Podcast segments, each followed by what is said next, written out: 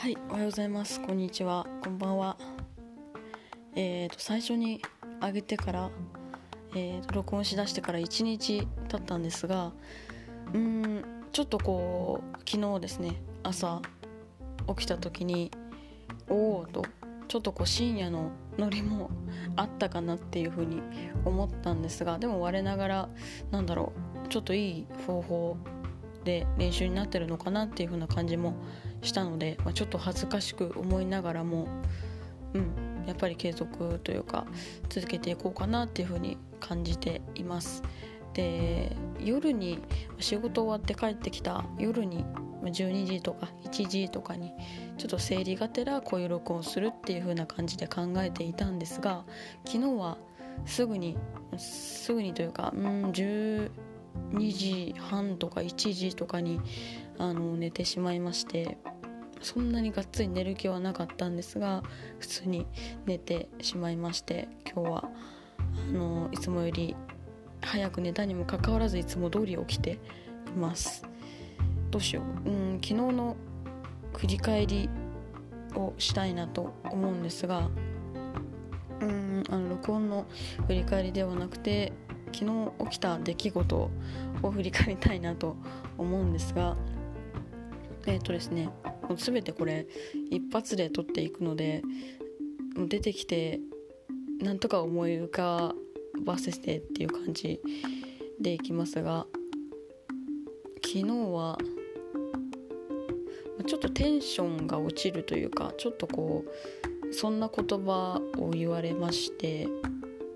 あの上の人からですねテンションが落ちるというかいや分かってないなっていうこうちょっとこう一言余計な一言が出そうなことを言われましてでそこでちょっとこうムカムカというかいやいやいやいやみたいなことを思ったんですがただちょっと時間が経ってまあ、あえてその感情を自分の中で放置してちょっと時間を経たせてでまた思い浮かんだ時にはまあでも分かってないその状況を分かってない人が言うことって意外と正しいよなとかそういう風な感じで転換させてうん。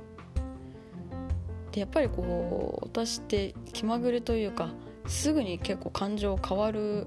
方なんですよね。これはまあ長所でもあり短所でもあると思ってるんですが